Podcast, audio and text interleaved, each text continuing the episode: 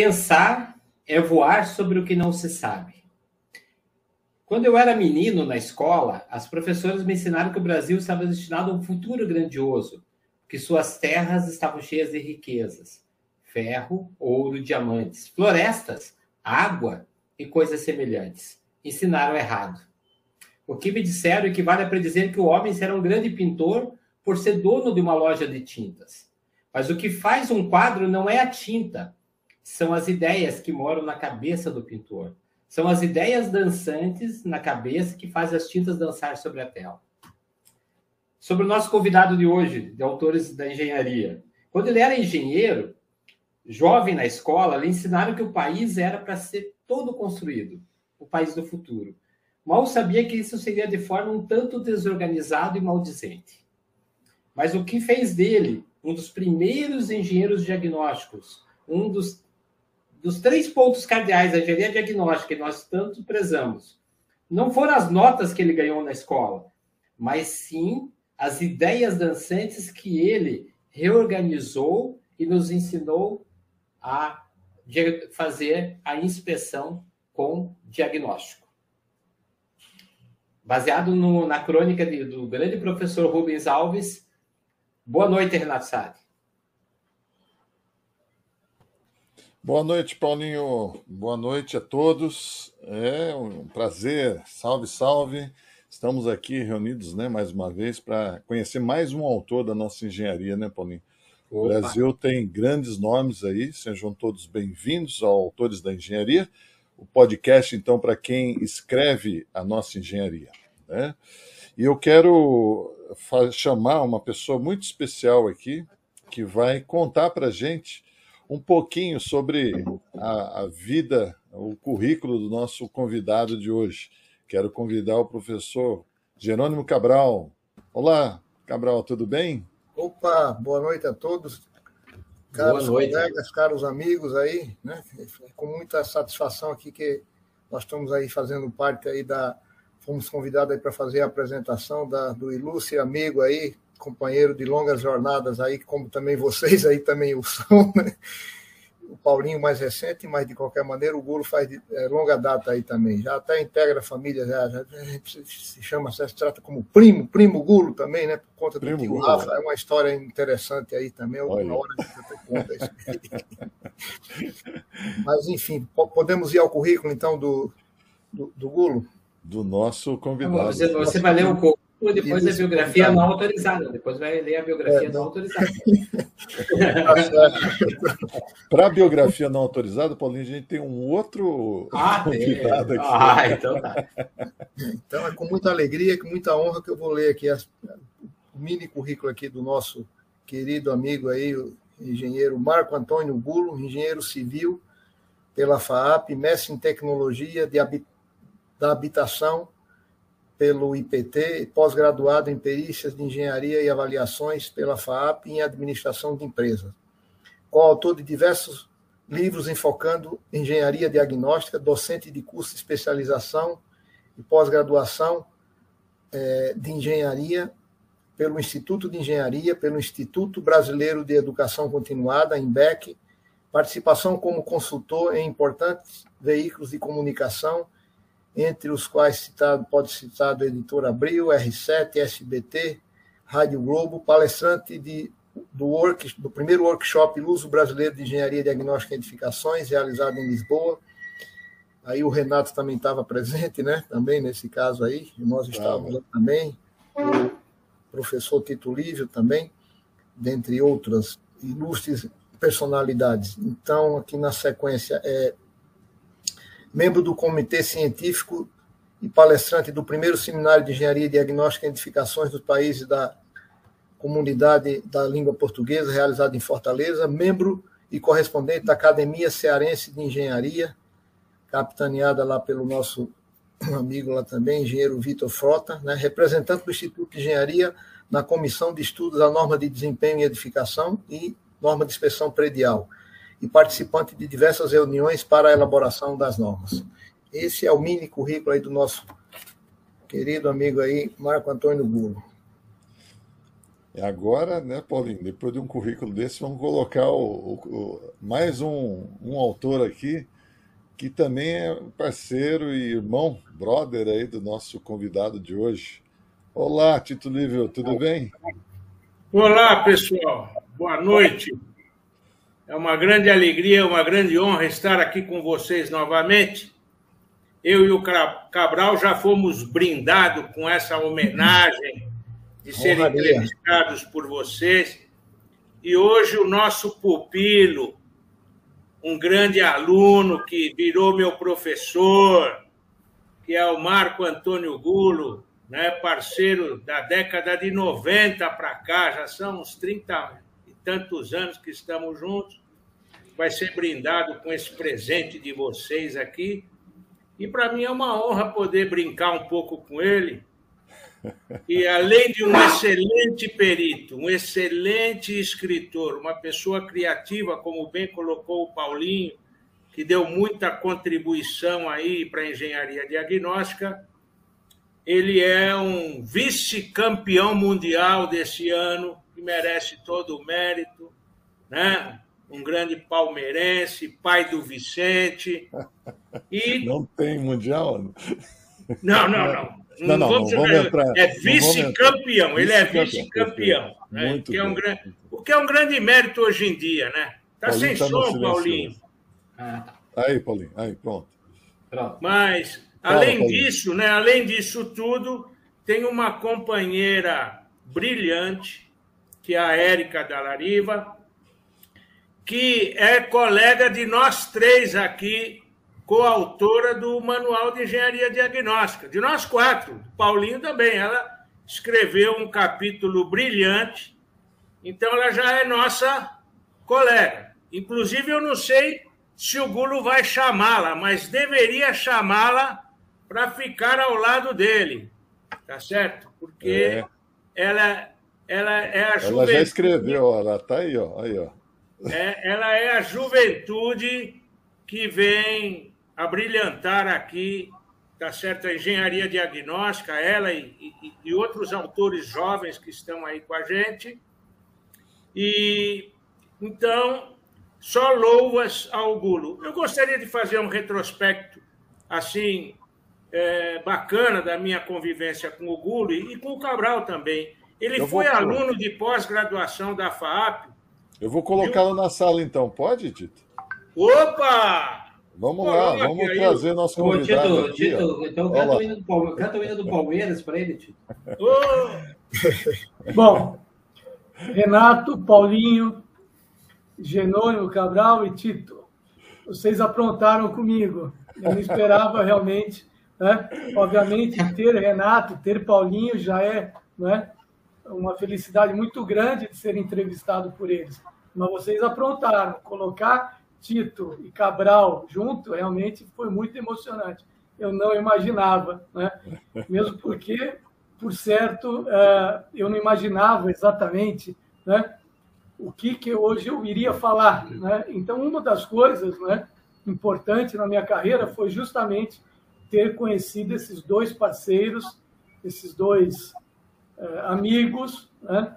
mas eu quero, por favor, que Tito mantenha a palavra e continue, por favor. Cuidado, hein? Não, é, é, Tito sem censura o nome do episódio de hoje. Não, sem censura. Não, um pouquinho. Um pouquinho, Tito, por favor, um pouquinho. É, só, só cumprimentar, viu, Tito? Só cumprimentar Oi? o povo que está aqui, ó. O Jaime Costa, deve ah, sim. aí. A Estelinha, a Estelinha gostou. Boa noite, pessoal. O, e, falou uma boa, que surpresa boa a Estela comentou aí, né? Olha lá.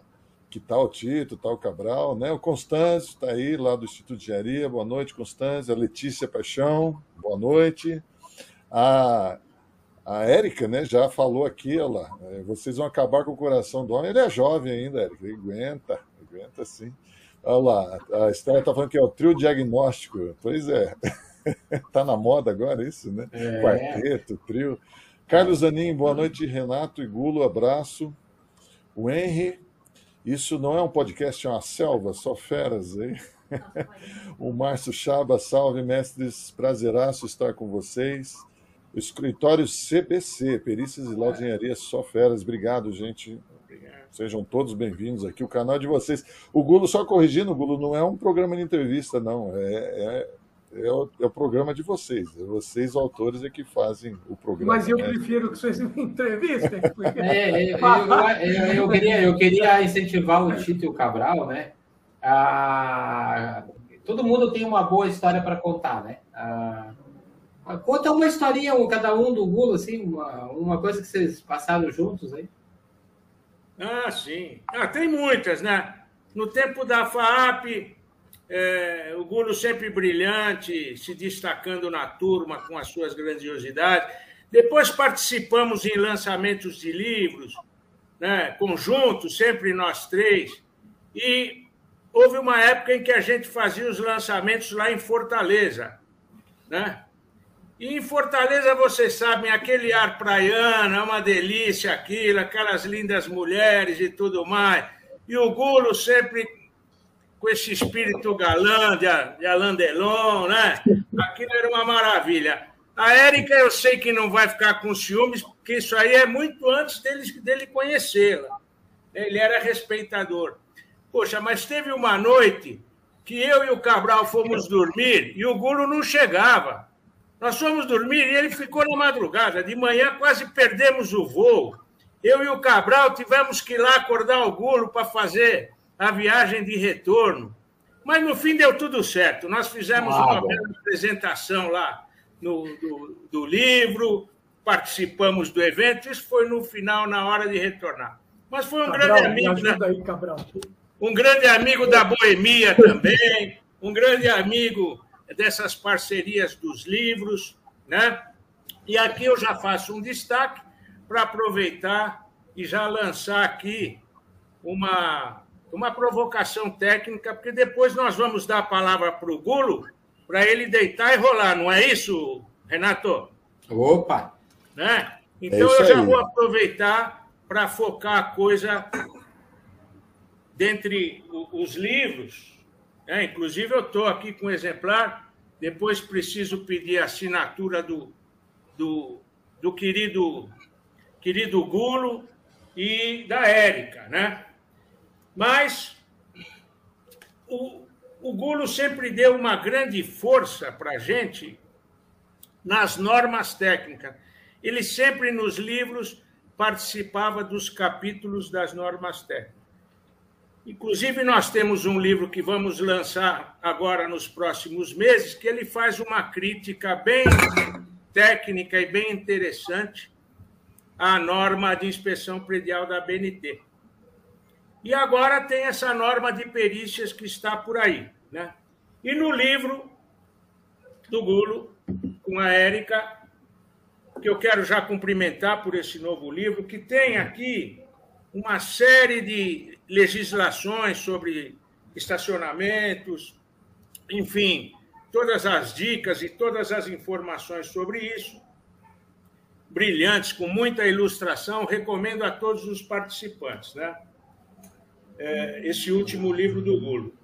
Há um capítulo 10 aqui que é a atuação do engenheiro diagnóstico nesse trabalho. E a Érica foi muito feliz porque ela coloca claramente que esse trabalho é um trabalho mais de auditoria, né? Porque você precisa pegar a legislação, você precisa verificar aquilo que foi construído, você precisa pegar o que foi construído e cotejar com a planta, com o projeto aprovado, enfim, é um trabalho de comparação que a engenharia diagnóstica já classificou essas comparações para verificar conformidade ou não, como auditoria técnica. É o termo correto. Porém, estava até falando com os colegas antes, e aqui vou reforçar, e o Gulo, sei que defende esse ponto de vista. Nas normas da BNT, eles não querem, eles têm medo de classificar as ferramentas em vistoria, inspeção, auditoria e perícias. Talvez por uma ciumeira de termos sido nós três aqui os criadores disso. Mas eu vou pedir para a comunidade técnica explicar para quem tem ciúmes da gente que o conhecimento que nós transmitimos a todo mundo não é só nosso. é de todo mundo, é para todo mundo compartilhar. Então, nessas normas, o que, que eles fazem? Eles colocam, tentam colocar uma vistoria de análise de conformidade. Ao invés de falar que é auditoria, Gulo, na norma eles falam vistoria de análise de conformidade. Até brinquei com os colegas.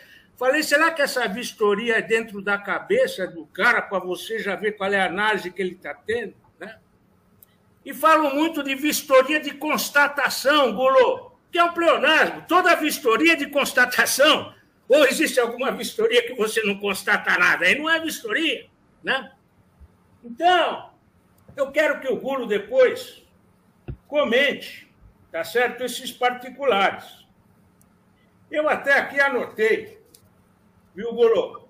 Para você lembrar, porque você vai falar do seu livro principal aqui, sem dúvida. Mas aproveite para mostrar como a engenharia diagnóstica é prática, ela é leve, ela é simples né? Porque do jeito que está, que essa turma que está fazendo norma está trabalhando, vocês terem uma ideia, eu aqui num recente livro que, que eles falam sobre as normas, é a norma de perícias Goulot, eles falam de vistoria de constatação, vistoria de confrontação, vistoria de obras não concluídas, vistoria de análise de conformidade, vistoria de conformidade, vistoria de análise de causalidade. Essa também, Paulinho, vou falar, hein? Precisa ser gênio para entender o que é isso, hein? Eu, no meu tempo, quando comecei, isso era perícia. Perícia era isso. Você vai analisar o nexo causal, vai analisar a origem, causa das coisas. Mas agora, isso aí virou vistoria.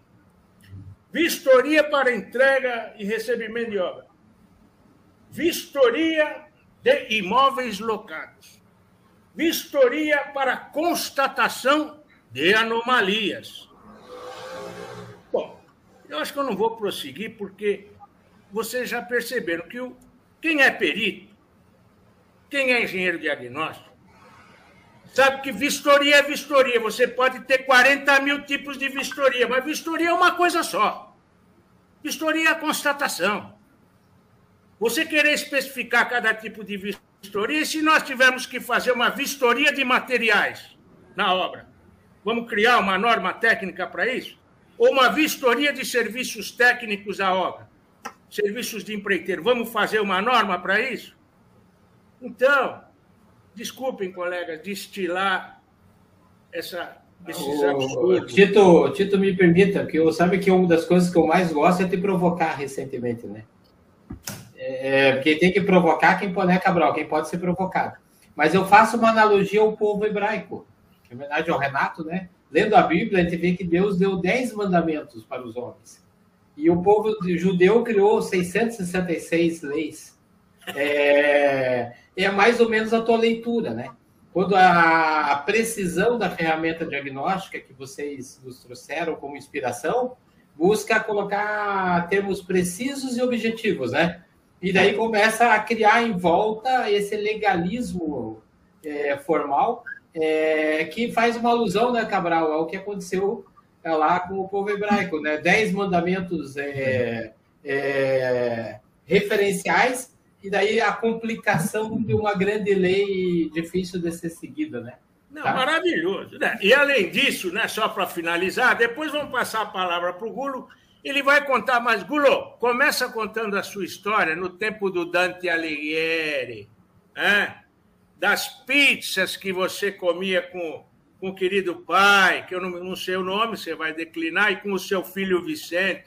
Porque uma vez fomos comer pizza, Paulinho, e um colega nosso, que é até italiano, ele cortou a borda assim, tirou a, tirou a massa assim para comer só o recheio o Gulo quase teve um infarto, porque italiano tem que comer o um pedaço inteiro, com a borda, tudo. Não pode né, desprestigiar um pedaço tão gostoso desse magnífico alimento. Mas então, Gulo, só para terminar, o pessoal ainda fala em avaliação, tem avaliação que também está no rol de perícia, na minha ótica não tem nada a ver. avaliação é uma coisa, perícia é outra. exame possessório e dominial. Quer dizer, isso aí na área jurídica tem, mas na área técnica a gente tem que saber separar as coisas. E a tal da análise técnica do desequilíbrio econômico-financeiro de obras, que também é uma coisa que não tem nada a ver com investigação técnica de engenharia, mas está lá. Mas então, Gulô, boa sorte para você na sua apresentação. Cumprimente a Érica aí pelo excelente capítulo, porque ela caracteriza bem como auditoria esse trabalho de vocês, que é o termo correto, que é facilmente explicável, para você verificar o atestamento ou não de uma conformidade. E aqui o Cabral já fica né, com sorriso largo e olhos cheios, porque essa palavra atestamento, Paulinho, foi de muita pesquisa do Cabral, porque a gente, poxa, é auditoria, é comparação, mas qual é a palavra e tal? E o Cabral, atestamento. Ele que é o, o descobridor da palavra-chave que define o que é uma verificação de conformidade, que não tem nada a ver com vistoria de análise de conformidade. Colegas, me desculpem, mas não existe isso. Vistoria de análise de conformidade é uma ficção, é uma coisa que não existe. Traduzindo isso para a realidade, é uma auditoria técnica para verificar conformidade ou não de alguma coisa. Não se assustem com essas novidades que a norma de, de perícias brasileiras vem para trazer um atraso ao invés de uma evolução, tá certo? Nas nossas disciplinas técnicas. Gulão, beijo no coração. Grande abraço para você. Vai firme aí. Bom, então deixa eu fazer uma parte. Né? Uh, depois, obviamente, eu vou tentar explicar um pouco né, como é que a nossa carreira foi se desenvolvendo e chegar hoje onde eu cheguei, que eu sou amigo de vocês, que para mim acaba sendo o máximo né, é, do, no lado profissional e, e, emocional, vendo os quatro aí, os cinco, né? É que eu estou a mais aí na tela. Mas só uma parte. Uh, o, com relação ao sorriso largo do Cabral, isso ocorreu, devia ser mais ou menos umas duas e meia da manhã, no escritório do Tito Lívio. Nós já estávamos, já acho que há uns três, quatro meses, desenvolvendo esse livro. O, o livro de engenharia diagnóstica, ele foi desenvolvido durante quase um ano, não é, Tito? Quase é um ano. E esse termo, atestamento ou não, foi muito exaustivo. A gente não sabia se a gente dormia no escritório do Tito, até a hora que o Cabral teve a brilhante e geniosa ideia de falar: já sei, atestamento ou não. Encerramos o assunto e foi muito bem colocado, viu, Cabral? Até hoje eu agradeço. Senão, provavelmente, não estaríamos nessa discussão. Né? Mas, enfim, tudo aquilo que foi colocado sobre mim antes, né? Tá, inclusive lá de Fortaleza, né? Eu vou só dar uma diminuída, viu, Tito? Um pouquinho aí, o Cabral depois me ajuda, porque não foi bem assim essa história, né? Houve uma inversão. Né? Mas, enfim, tem aí uma, eh, os, os, internautas estão aí. Mas aí, vou deixar né? o Gulo tranquilo e a Érica deixou, também. Evidentemente, evidentemente, quem chegou de madrugada na última hora, quase perdeu o voo, fui eu. Eles estavam dormindo que nem dois carneirinhos. É isso aí, mata, mata no peito, Tito. É, puxa para você. É, a minha fama é conhecida no Brasil inteiro. Isso aí não dá para não dá para fugir. Bom, então, já que ele está falando da fama dele, né, uh, uh, o Tito é uma pessoa genial. Todos nós aqui conhecemos o Tito. Né? Eu vou, obviamente, eu vou contar aí um pouco de como, como se desenvolveu, mas eu não me esqueço, isso foi há uns 17, 17 a 20 anos atrás, quando os filmes ainda eram revelados, né? Tito deve se lembrar disso. Eu fui revelar uh, os filmes para um laudo, encontro o Tito Lívio no balcão, né? Ele vira para mim e fala: Poxa vida, você trabalha na área de perícia? Eu falei: Sim, eu estou. Naquela época eu fazia alguns trabalhos já. E aí que ele me convidou para poder participar do IBAP. Né? e a partir de então uh, uh, o, Tito nos deu a oportunidade de poder desenvolver um pouco desta área. Né? Uh, na verdade, eu já havia conhecido o Tito quando eu trabalhei na Rossi Residencial. Isso aí já faz já, o que, uns 25 anos, né, Tito? Atrás? Mais, mais ou mais, menos. Mais. mais. Enfim, vamos acabar declinando nossa idade. Mas uh, uh, eu era o responsável pelo departamento de manutenção. Naquela época não se chamava assistência técnica, se chamava manutenção. Posteriormente, com o Código de Defesa do Consumidor, houve essa divisão entre o que é assistência e o que é manutenção. Mas eu não me esqueço de estar lá, a pedido do, do diretor da Rossi, que eu iria recepcionar o título livre. Eu estou lá, sentado lá na recepção do, do edifício, e me chega um profissional com 40 minutos de atraso, né? com uma bela máquina no peito, cabelo molhadinho, né? cabelo molhadinho, todo fresco, né? perfumado. Né? E aí eu olhei para ele e falei, puxa vida, um dia eu quero fazer isso. Eu quero ser igual a ele. Não consegui, estou muito longe disso. Né? Mas acabei trilhando o caminho e eu diria, com muito auxílio de Tito Livre. Tito Livre sabe disso, eu sou eternamente grato a ele. Ele me deu a oportunidade de ser coordenador da Câmara Técnica no IBAP, me fez os convites para participar dos livros da engenharia diagnóstica, né, da criação da engenharia diagnóstica. E ele sabe disso, ele não gosta quando eu falo isso, mas eu devo muito a ele. Né? E agora um pouco do Cabral, que na minha tela está acima. Né? O Cabral eu conheci no IBAP, né? E, eu achei um, uma, uma peculiaridade muito grande nele, que era o da amizade, porque eu acho que ele percebeu que eu não, eu não estava familiarizado com ninguém, né? Recém-ingresso ao IBAP, que é o Instituto Brasileiro de Avaliação e Perícia, né? a casa nossa aí dos peritos, e ele estava uh, cursando o curso de mestrado no IPT. Né? Enfim, Tive alguns contatos com ele, mas fui agraciado com é, é, uma, uma cópia da, da, da dissertação dele. Eu achei isso espetacular e de lá para cá sempre houve também muita amizade, né? E uma parceria muito grande entre nós três, né?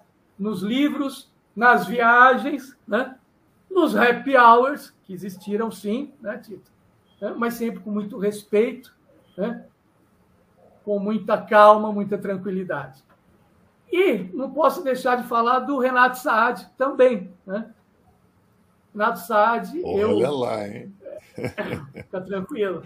Tá eu conheci o Renato Saad na época que todo mundo tem medo, né? Mas eu conheci o Renato Saad da época do IBAP, né? ele estava me relembrando, e depois, por intermédio de um cliente em comum, né?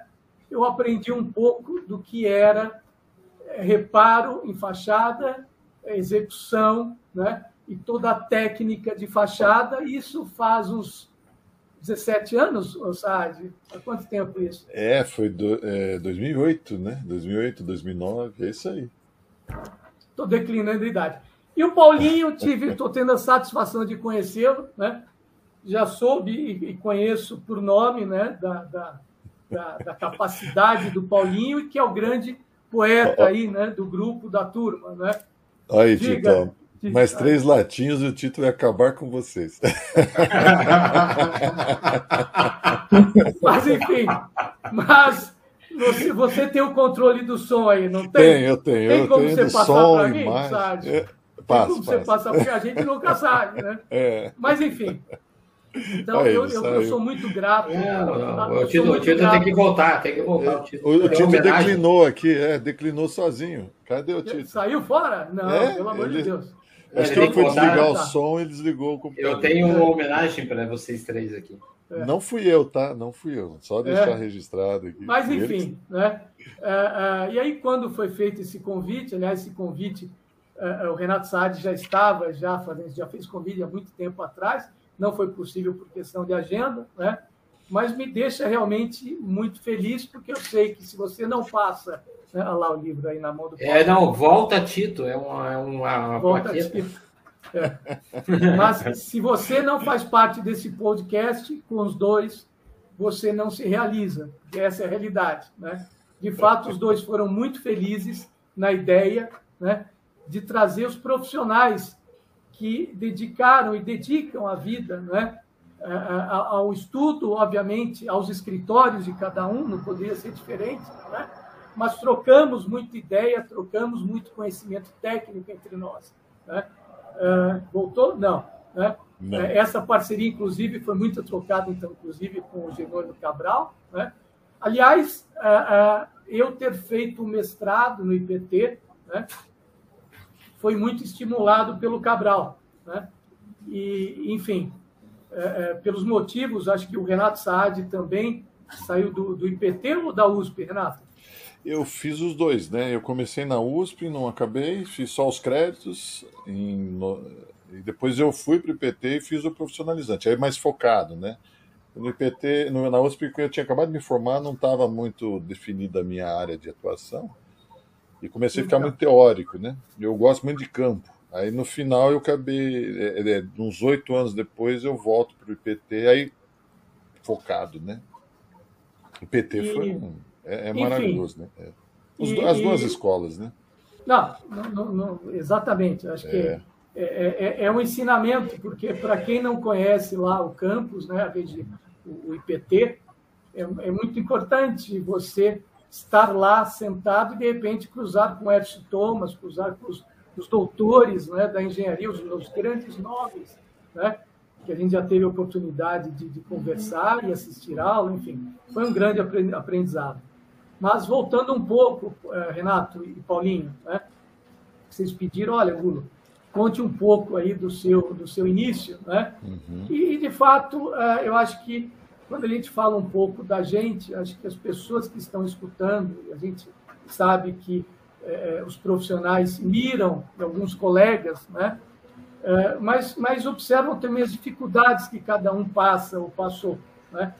Então, é, quando eu iniciei, eu iniciei em obra, né? eu acho que todo profissional aqui que pretende né, militar na área da engenharia diagnóstica, né, na área de perícia, né, das inspeções, das vistorias, é muito importante ter esse conhecimento de obra. Né? E eu tive a oportunidade de iniciar em obra. Né? Na realidade, eu iniciei em cálculo estrutural, que também eu acho isso fundamental, né? Iniciei no estágio em cálculo estrutural. Qual é a sua escola, Marco? É, você eu veio. Fiz a FAP. A FAP. Fiz a FAP, né? Lá na FAP eu fiz as duas pós-graduações em engenharia diagnóstica, engenharia diagnóstica, em perícias e avaliações perícias. e administração de empresas. Né? Na época, é, para o podcast FAP fica em. FAP fica no Pacaembu, Fundação Armando Álvares Penteado. Ah, é, é, isso, isso. É porque o Google Podcast Nacional, acho que é legal porque é. É, você citou como do Ceará em algum momento, tu vai pensar que a FAP é lá em Fortaleza, né, não, Cabral? Não, não. lá, lá, lá, a gente acabou criando muitos amigos, mas... Olha, olha quem voltou. Ele voltou, ele voltou. Ele voltou. Não podia... Desculpem, colegas. Ah, então, então, Tito, estou contando um pouco da, da minha história, vou chegar já na sua parte aí de novo. Né? Mas, enfim, e aí eu, eu iniciei na parte de obra, depois, primeiramente, estágio em cálculo estrutural, depois eu fui para a obra. Né? Eu fiz o caminho um pouco inverso, porque eu comecei fiscalizando né? obras, e eu nem sabia o que fiscalizar. É, eu tive um colega, é, um grande amigo, chamado engenheiro Roberto Novembre, né? foi um santo, porque eu, no meu primeiro dia de fiscalização de obra, eu cheguei a ele e falei, Roberto, o que eu fiscalizo aqui? Né? E eu estava fiscalizando justamente ele. Né? E aí ele rapidamente me mostrou os caminhos da fiscalização e foi tudo perfeito. Aí depois eu tive a oportunidade né, de trabalhar na Geribelo Engenharia, que era uma empresa, não sei se vocês já ouviram falar, né? Ela existe, do Marco Geribelo, inclusive ele é atuante muito no Instituto de Engenharia, o filho dele também, né? lá também gerenciamento e fiscalização de obra. E aí, posteriormente, eu fui trabalhar na roça residencial, que aí foi que eu voltei, que eu encontrei o Tito. Né? E as empresas, as construtoras naquela época, não tinham hoje a, a, a, vamos dizer, a familiaridade de quando aparecesse um laudo de engenharia, né, eles não tinham esse traquejo de ir buscar um perito para fora, né, um, um Tito Lívio. Né, eram poucos, na verdade. Né. Eu acho que naquela época a gente tinha o Tito e mais quem, Tito? Não tinha, né? Então, na área de construção civil, a gente tinha o Tito. Depois, na área de avaliação, a gente sabe que os, a grande maioria dos colegas do IBAP iniciaram na área de avaliação, mas da construção civil era o Tito. Né? Enfim, e aí. Não, aí só, só um particular, né? Não, tinha bastante gente, né? É, quer dizer, Alcides Ferrari Neto já fazia muita perícia em edificações, né? O Tarcísio do Beck Lopes também fazia bastante coisa. Mas muito, realmente. Eram poucos, mas eram poucos colegas, mas no histórico aqui cabe esclarecer o seguinte: ainda não havia naquela época código do consumidor. Então, o pessoal entregava os prédios do jeito que queriam e o povo suportava. A turma. Quando, quando que nós estamos falando, Tito? Ninguém brigava muito. O código do consumidor. Há quanto é, tempo atrás? É, isso, é, isso é 63, 64. É, não, né, Eu posso sacanear um dia? Não. Tá bom. Perfeito.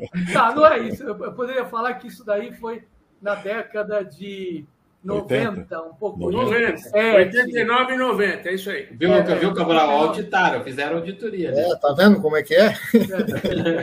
é 90. Mas, enfim, Tito, e aí, é, é naquela situação, me colocaram para responder os laudos que chegavam nas minhas mãos. E aí eu fui tomando gosto por essa situação. Né? Depois eu trabalhei numa empresa chamada Gale CGN, né?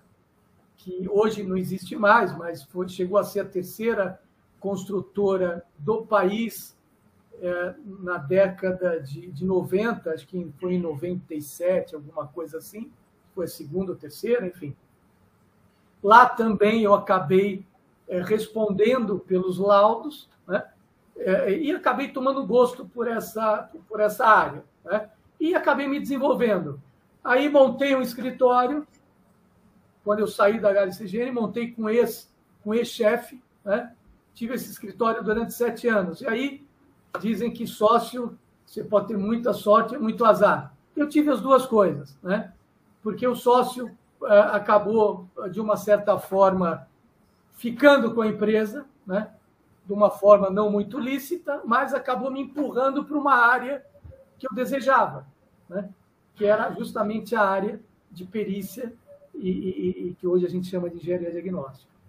E, ou seja, aquela história que, daquela, que invariavelmente é a última chave que abre a porta. Quando eu imaginei que eu ficar sem escritório, que, é, enfim, ia ficar sem perdido, sem trabalho, porque eu já tinha saído da empresa, o escritório era nosso. Né? Aí comecei a entrar nessa área, e aí, com o empurrão dos colegas, acabei me desenvolvendo. Né? Enfim, uh, uh, e aí, com os livros, com as aulas, né? as aulas, a primeira aula que eu dei foi em Rio do Sul, lembra disso, Tito? Hã? Olê. Estive lá semana passada. Estive lá semana passada. Rio do Sul, uma cidade linda. Espetacular. Perto do Blumenau, perto do Espetacular. Aliás, não é do Rio do Sul, mas eu queria deixar um abraço aos colegas de Chapecó, né? a cidade aí próxima da Érica. Aliás, tá quero fazendo, deixar um tá abraço. Fazendo média, tá fazendo média. Não, não, e quero deixar um abraço para Letícia, que é colaboradora nossa, que eu sei que está aí também nos assistindo, né? Ao Lucas, um colaborador nosso também. A Estelinha, que, que é aí sócia do Tito, muito amiga, né? E aqueles, depois eu vou acabar declinando o nome de mais alguns. Mas, enfim. Então, é, é, é, esse, esse foi aí, oh. vamos dizer, o histórico Juleide, do nosso início. Né? Oi, diga. Juleide, Juleide. É, então, também da região. Xaxim, Xaxim. Cecília Gulo, olá, parabéns, Marco e Érica. E tem uma fã sua aqui, né? A tal da Patrícia Isabel Gulo, primo ela acha ser lindão aí, ó. É, lindão. Agora... Sempre foi lindão esse primo. Então, então a prima da família... Meu, a minha boina para ficar mais bonitinho, para não ficar muito fora do contexto. É, tem muito cara bonito aí, né? Família, família é família, né? Então, agradeço a minha prima, a minha tia Nenê, que está aí assistindo, né? a, a, a, todos que estão aí né? na, na, na, na, na escuta, né? É, é, e também bastante a Juleide, né? que está lá em Xaxim, né? também nos assistindo. Enfim, pessoal, é, agora eu fico aí, né? É, eu acho que rapidamente eu contei um pouco aí da nossa passagem. Me, me permita, Diga, então, Paulinho. me permita, então. Eu gostaria de, nesse momento, fazer uma homenagem ao que eu vou chamar de os três mosqueteiros da engenharia diagnóstica, que, como no, como no romance, são quatro. Não é isso, Tito? Atos, Sim. Portos, Aramis e D'Artagnan, né? Porque a, o D'Artagnan é a Estelinha, não é? Verdade. É, é, então, é, então concorda, Cabral? É. Que, na verdade, os três, os três mosqueteiros são quatro, né? É. Boa, gostou dessa? É, gostou dessa? Ela ingressou, Não, no, nosso, é, ingressou no nosso grupo é, com o livro Manual de, de Engenharia Diagnóstica, essa, essa última versão, e participou comigo de diversos livros. Agora ela finalizou aí o mestrado dela e talvez nos brinde, né? venha brindar todos nós com algum livro dela também. Que bacana. Eu fico muito orgulhoso dessa juventude, sabe, Paulinho? O pessoal está contribuindo, está participando. E ao invés de, de ressentimentos, ou vaidades, ou invejas, intrigas e ciúmes, como diria um amigo meu, eles estão criando é, coisas novas para o progresso do Brasil, né? Porque quando você pega uma literatura que você vê que ali tem um ranço político, um ranço de inveja, todo mundo sabe que aquilo ali não vai se prestar muito futuro, né? Mas a Érica, a Estela, a professora Inês, o Renato Saad, é o Paulinho, é tanta gente que vem para crescer, não é para se enobrecer, vem para é. somar à engenharia. Né? Engenheiros, univos então, Tanto é, Tito, o meu, o meu escritório, né, ah, ele está posicionado o quê? a uns 10 metros do seu escritório. Né? Então, para quem não sabe, né, eu estou com a MG Consult Engenharia já há 21 anos, né? há 21 anos é, é, atendendo né, é, é, os produtores, os construtores, os condomínios também, né, Tito? Que foi aí o grande início nosso, né? E hoje, Tito, a gente tem também a Garagem Consult, né, que é o apêndice da MG Consult, que é voltada à especialização de estacionamento, né, projeto e consultoria na área de estacionamento. E tudo encostado a 15 metros do seu escritório. Opa! Então, eu queria fazer a homenagem agora, né? Esse, ah, esse, esse programa Já começa... vou brindar, hein? É, então, ó, um brinde azul para você. Ó, é... Esse, esse, os autores se caracterizam a começar com uma poesia. Eu comecei com um texto do grande Rubens Alves, que é um educador. Né? Eu considero um dos maiores educadores brasileiros, né? E inspirado nele, eu escrevi para vocês. Está passando um avião aí no, do lado da casa do Tito, né? Do, do Gulo, né? Ó, vamos lá. Pensar é voar como sobre o que não se sabe. Pensar é voar sobre o que não se sabe. Rubens Alves. Para vocês três, ou para vocês quatro mosqueteiros, eu completo. Repensar é aterrizar sobre o que as pessoas acham que sabem, mas se confundem. Então, vocês, na engenharia diagnóstica, para mim, são os auditores do pensamento da engenharia. Opa! Oh. Muito bem. Muito obrigado, muito obrigado. Agradeço, é muito agradeço bom, a parte que me cabe deste é... latifúndio né, poético, muito bacana. Agradeço. E compartilho e divido com os colegas essa homenagem. Realmente a gente tem repensado muita coisa, Paulinho. A gente tem tentado simplificar e objetivar porque uma das coisas que a gente, a gente percebe que atrasa o mundo é a mistificação de qualquer coisa. A gente, ao invés de mistificar, a gente tem que simplificar e transformar o mundo mais fácil, quer seja para os alunos, para os filhos da gente, para os amigos, para a sociedade. E o que nós sempre fizemos nos nossos livros foi isso, certo, Gulo? É mostrar a coisa de uma forma objetiva, tentar facilitar o aprendizado pelos colegas, tentar classificar a coisa de uma maneira a valorizar a profissão. E o Gulo sempre é. deu a grande contribuição e agora passo a palavra a ele agradecendo demais, Paulinho, a sua homenagem. Bom, pessoal, uh, eu acho que agora é importante, talvez, a gente falar um pouquinho o que nos levou né, a, esse, a esse último lançamento aí nosso. Né? O Gulo, antes, pode, você pode dar uma linha do tempo? que os, os livros normalmente vão falar da tua, da, do teu período de é, profissional, né? Por que cada um desses livros, né? Então a gente tem aqui dois, quatro, seis, sete livros, né? Você quer falar um, resumidamente ah, cada um deles? Você lembra da linha lá, do tempo deles? Vamos lá. Bom, é, todos esses livros, exceto pelo livro Diretrizes Técnicas né, da Engenharia Diagnóstica, todos esses livros foram em parceria né, com o Tito, com o Cabral. Né? E aí nós iniciamos com Engenharia Diagnóstica e Edificações. Esse aqui. Há aproximadamente 13 Esse anos, aqui. Tito? É, sem dúvida. 2009, né? 2009. 2009 é, esse livro aqui? É. é. Olha 2009. Só. Então, são de fato aí os 13 anos, né? Depois podemos deve aqui, né? isso, isso. Depois nós fomos para, uh, salvo Opa. engano, nós fomos para a inspeção predial, não, normas técnicas de engenharia diagnóstica. Ah, né? esse aqui. Isso, que nós lançamos esse livro uh, uh, pelo, pelo Instituto de Engenharia. Né? Hum. Aliás, devo aqui agradecer o Instituto de Engenharia. Né? Atualmente eu estou como diretor de cursos do Instituto de Engenharia. Né? Devo agradecer muito a Miriana, né? Miriana Marques, conhecida aqui por todos nós, que abriu espaço no Instituto de Engenharia para a gente, Verdade. inclusive, poder desenvolver a engenharia diagnóstica, né? desenvolver as, as divisões da engenharia diagnóstica. Né? Enfim, e aí depois do livro de Diretrizes de Engenharia Diagnóstica, nós fomos para a inspeção predial total. Né?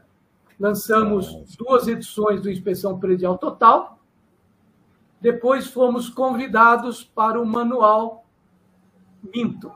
Isso, fomos convidados para o manual da engenharia diagnóstica. Uhum. Né? Uh, uh, e agora o meu livro solo, que é Os Estacionamentos. Vamos uhum. falar que a gente está falando exatamente de 13 anos, né?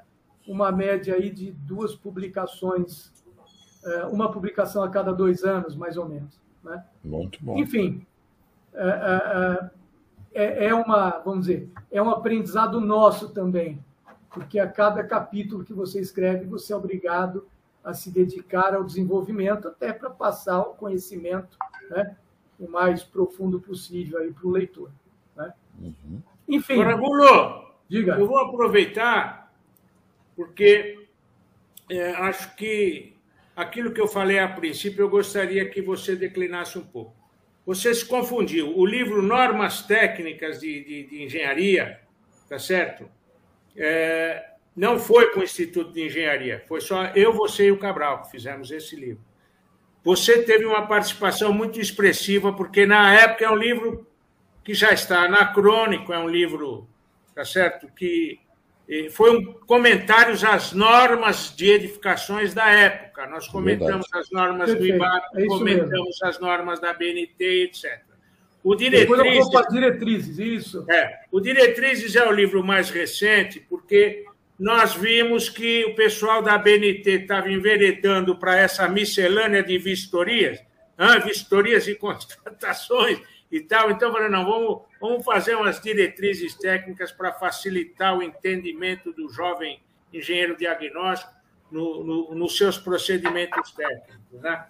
Então, só essa revisão. Mas, então, volto àquilo que eu falei no princípio, acho que você dá uma, um, engrandece muito e mostra todos os livros, inclusive esse de estacionamento, se você fizer uma crítica rápida à norma de inspeção predial, à norma de perícias, tá certo? E ao que está afeto aos estacionamentos. Bom, então, atendendo a pedidos, né? É, e de fato existe um anacronismo na norma de inspeção predial. Né? A norma de inspeção predial, e, e, temos aqui na nossa frente o pai da inspeção predial, Tito Lívio, né? ela não foi criada com o intuito de atestar a correta manutenção, os procedimentos de manutenção. Ela foi criada, aí o Tito pode me corrigir se eu estiver falando alguma besteira, né, para trazer qualidade total à edificação, melhoria e segurança à edificação. E é, é, o desenvolvimento dessa norma de inspeção predial, ela acabou no bojo dela, incluindo exigências de auditoria dos procedimentos de manutenção. Né? É, de uma certa forma, é, é, muito válido, mas não para a norma de inspeção predial, talvez para uma norma de inspeção da manutenção predial. Por qual motivo? Hoje, quando você é, assiste, vê o mercado e vê as situações, os acidentes nas edificações, né? o que, que hoje a mais sociedade precisa? Né? São de inspeções prediais simples que apontem é, situações de risco e dê uma melhoria, e não exatamente verificar se aqueles procedimentos de manutenção predial recomendados ou determinados pelo construtor estão sendo fielmente seguidos. Né? E a gente sabe qual que é o motivo. Né? Ah, eu não tiro aí a, razão dos construtores, mas quando você obriga que seja feito o procedimento de manutenção predial, você obriga a que seja seguido todo o roteiro de manutenção dada pelo construtor. Vou dar um exemplo. Repintura de fachada a cada três anos. Nós sabemos que é um exagero. Então, a grande crítica da norma de inspeção predial é essa exigência de que um inspetor, um engenheiro diagnóstico, tenha que verificar a adequabilidade dos serviços de manutenção e auditar se está sendo feito de acordo com o que foi preconizado no manual do síndico, do proprietário. Isso faz com que o inspetor predial case com o edifício porque ele praticamente virou responsável por toda uma situação. Isso afugenta o cliente, a sociedade, porque essa a norma de inspeção predial, de acordo como ela está, ela é, é extremamente onerosa. O custo dela para a emissão de um laudo de inspeção é bem superior. Né? Então, acho que é essa a situação. E aí, o engessar das normas, que acho que é o que o Tito pediu que a gente critique, né? Isso eu aprendi com ele mesmo, né? Porque eu já tive, para quem nos vê conversando assim, não, não imagina que eu já tive embates judiciais com o Tito. Eu, como assistente técnico de uma parte, o Tito da outra parte. Tivemos muito embates, não é, Tito? Né? E eu sou aquele que é, é, é, vou à risca na norma, né? Mas nem sempre aquela norma ela é 100% exequível, né? ou ela corresponda a um risco de imediato à edificação. Né? Então, existe esse anacronismo, né? essa, essa ambiguidade de, do bem e do mal de uma norma técnica, né? mas que, no caso da inspeção predial, pela BNT, eu acho que desconfigurou, virou um grande Frankenstein. Né? Essa é a minha, idade, minha, ideia. Né? Tito, será que eu respondi aí a sua. Não, respondeu muito bem. Sobre inspeção predial, acho que você foi bem claro. É, a inspeção predial, quando surgiu, a gente imaginou um procedimento, Paulinho, bem tipo clínica geral. Você pega um prédio velho, mostra lá os problemas, que é para o síndico estabelecer uma ordem de prioridade, você mostra lá os graus de risco dos principais problemas, enfim, facilitar a vida, a vida do condomínio. E a norma que ficou aí ficou uma miscelânea que não pode falar em anomalia construtiva, não pode, você não pode vistoriar e apresentar um problema construtivo, porque a norma você tem que apresentar as coisas de manutenção, você classifica as coisas de uma maneira meia esquisita, enfim, tem uma série de exigências que foge a esse pragmatismo, a essa simplicidade que deveria ter essa norma. O que e o, o Tito mesmo... quer colocar é o que o Tito quer colocar é o seguinte: está no bojo da norma, né? É um item que coloca o, o trabalho, o resultado de uma inspeção predial não serve para instrução de uma demanda, de um processo judicial. Ora, mas se você, na sua inspeção, você verifica que é uma não conformidade, um grave defeito construtivo, não tem pai, não tem responsável. Né? Então é isso que o Tito bem colocou. Né? E, e aí, Tito, com relação, não querendo cortar, mas é, dizendo com relação até ao próprio livro, né? É, é, o que, que a gente percebe? Inclusive, já tive embates com o Tito também, mais de uma vez, né, Tito? Na área de estacionamento. Né? É, é, o que, que a gente percebe? Né? A grande maioria dos colegas desconhecem, não é o caso do Tito, o Tito conhece, mas a grande maioria desconhece. Né? E não é uma situação que o profissional não se interesse, é porque não existe né? não existe a, literatura que seja técnica a respeito da área de estacionamento. Né? Não, não existia, não existia, né? É, então. E agora passou a existir, passou a existir. É, agora a gente tem. Então, o que, que acontece? A, a, a, o que existe de legislação, que a gente imagina, né? É, é, elas também são anacrônicas. Eu vou dar um exemplo. A norma que, que, que dava as diretrizes de São Paulo, né, a de 82, né, enquanto as demais estavam com as vagas de estacionamento com a medida chegando a 2,30, 2,40, a de São Paulo tinha vaga P com 2 metros. O espelho de um carro de uma ponta a outra tem 1,86, sobrando 14 centímetros, 7 de cada lado para você entrar com o veículo. E aí, tem outro agravante: não são todos os municípios que têm essa, é, é, essa legislação. Perde a sociedade, porque você acaba, por vezes, adquirindo um imóvel onde você ou não consegue estacionar, ou não tem conforto, ou não tem segurança em estacionar o seu veículo, e muitas vezes perde o construtor, em função das demandas judiciais que ele acaba se submetendo. Não porque o construtor não quer construir né, e fazer o seu projeto da forma correta? É porque não tem parâmetro. Né?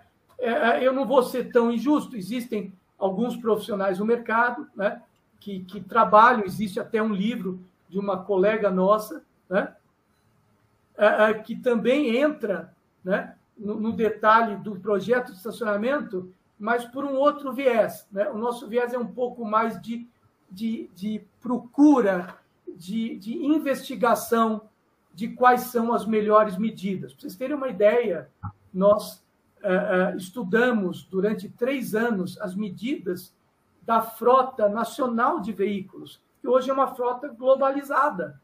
Então, no nosso livro, nós fornecemos as medidas ideais né, para um bom projeto de estacionamento em dois padrões de construção, né, que a gente chama de padrão normal né, ou um padrão superior. Né? Padrão superior para aquele cliente que tem a sua picape gigantesca, que ocorre muito no interior do país, no sul, né? ou aquele, aquele, aquele imóvel de altíssimo padrão, aquela edificação de altíssimo padrão, com limousines, com carros maiores, né? enfim. Então, há essa carência, ou havia essa carência. Né? Eu acredito que com o nosso, com o nosso estudo, a gente conseguiu trazer né, para a sociedade um pouco de parâmetro. Né? É isso. E aí entra as normas, porque as normas técnicas não examinam essa. Não existe norma nessa área, existem as normas de elétrica, de hidráulica, que você tem que adequá-las ao estacionamento. O grande mestre Cabral aqui vai colocar uma outra situação para a gente. Vamos lá, Cabral. É, eu queria que acho que é importante. É, você citou aí que, por exemplo, a, o Código de Obra de São Paulo de uma determinada é, de uma determinada época, né? Ela considerava a vaga, né, com a vaga pequena, né, a dimensão com mínimo de dois metros, né? Agora você vê que o que é absurdo, eu queria saber a sua posição. Quando a turma considera aquele 5% né, de tolerância em relação às medidas. É, é assim. Então, qual a, sua, qual a sua opinião em relação a isso? Porque a gente vê, às vezes, a turma querendo forçar a barra. Você imagina dois metros, ainda considerar que 5% ainda está dentro do negócio, mas a minha, eu vou dar, dar, até a minha opinião antes aí também. Eu acredito dizer, que o mínimo não pode ter essa tolerância de 5%. É o que eu ia falar. A, a legislação ela não informa qual, quais são as medidas do seu projeto. Já é mínimo, né, Cabral? Quais são as medidas mínimas? Já é o mínimo. Qual é o mínimo? E aí você aplica 5%. É inviável. Né? Com menos que o mínimo. Exatamente. Eu aceito 5% quando o construtor ele projeta com medidas superiores. Aí eu aplico 5% até chegar na medida mínima. E para por aí. Muito bem colocado, Cabral. É exatamente essa situação. Né? É exatamente essa situação. Gulo, o Henry está fazendo uma pergunta aqui interessante. Olha só. Mas essa parte do estacionamento não estaria ligada diretamente à parte de projetos? Sem dúvida, sem dúvida. Né? E tanto é que nós uh, estamos divulgando o livro para arquitetos e engenheiros. Né? Uh, eu tive um, um, auxílio valioso da Érica, da Lariva, que é arquiteta, né? nos auxiliou muito no livro, né? inclusive com toda a parte de geometria, de desenhos, né? Uh, tivemos o apoio dela. Então, ele é um livro, né? inclusive Quer mostrar livro... ele? E aí, e aí, oi? Quer mostrar ele? Quer dar uma andada por ele? Aquele, Talvez a gente possa fazer naquela, naquela apresentação, eu vou Vamos. passar o básico, não é? Você vai falando, eu vou mudando o slide. Pois não, pois não. É, é, esse aí eu já, já cometi o, erro, o pecado de errar nos livros, né? Mas, é, é, mas vamos lá, pessoal. Então, é, eu, eu, o que, que eu fiz? Até para tornar esse podcast um pouco mais interessante, né? Porque eu, eu sabia que eu teria que falar de mim, né? E realmente é meio difícil, mas eu trouxe o quê? É, é, o básico, né? que eu acho que o profissional que trabalha nessa área precisa saber. Eu não sei se vocês sabem, mas quando você adquire um veículo, né, existe uma característica dele chamado diâmetro mínimo de giro ou raio mínimo de giro. Né? Inclusive, existem, eu conheço pessoas que, ao adquirir o veículo, né, vai no manual para ver qual que é, para ver se ele consegue fazer um giro de 360 ou dar a volta com aquele raio, que é esse, esse o significado do diâmetro raio de giro, né? que é o que vocês estão vendo aí. Né? É a medida que você tem que ter do seu círculo para girar o seu, seu veículo. Pode voltar, por favor. E poucas pessoas sabem disso. Se você puder girar, Renato. Pro, próximo? Né? Próximo por slide? Favor, por favor. Tá. Né? Eu vou ser bem rápido. Tá. Vamos lá. Tá? E aí, o que, que ele tem? Esse foi um dos ensaios que nós fizemos para o livro. Né? Fizemos ensaio com três veículos de tamanhos diversos, né? para medir o raio de giro e checar com o raio de giro fornecido pela fábrica. Né? Isso, inclusive, foi uma orientação do André Scabia, né? que foi orientador lá do IPT nosso, que sugeriu que nós fizéssemos esse estudo. Né? É, é, de raio de giro. E a diferença foi alguma coisa de 3, 2%, que também foi em função da, da, precariedade da nossa medição, mas o que era o que era possível. Vamos lá, podemos girar. Né? E, aí, e aonde entra, pessoal, o raio de giro ou diâmetro de giro? Né? Está fácil nesse desenho. Né? Para você poder ingressar com o seu veículo numa vaga a 90 graus, né? No mínimo, você precisa ter o quê? Um quarto de giro. Um quarto de giro do diâmetro de giro. Quando você adquiriu o seu veículo, você pode eventualmente ter buscado essa informação. Né? Então, o diâmetro de giro e o raio de giro é muito importante em um projeto né, de estacionamento. Então, e eu diria para vocês, E, e qual que é o diâmetro, o raio médio de giro dos veículos? Varia de 5,5 a 6, né? de 5 a 6,5, mais ou menos, nessa, nessa situação. Ou seja, qualquer largura de tráfego da sua faixa de circulação menor que 5 metros, você tem dificuldade para ingressar com o seu veículo na vaga. Por isso que em São Paulo a gente tinha um mínimo de 4,5. É muito pouco. Né? No nosso livro nós temos as medidas estudadas, todas as medidas de um projeto. Podemos rodar, Renato? Tá? E aqui, eu não sei se você consegue ampliar essa imagem, Renato, não sei se. Isso, vamos lá. O que, que a gente tem aqui, pessoal? Isso, isso é o maior erro né, dos profissionais. Não sei se você consegue girar um pouquinho mais que na tela, eu estou vendo só. Isso, ótimo, ótimo. Isso, vamos lá. O que, que vocês estão vendo, pessoal? É o seguinte: você tem a largura de acesso. O que, é largura de acesso? É aquela medida que alguns códigos de obra né, determinam que você precisa ter na largura da sua faixa de circulação para poder ingressar com o carro na vaga.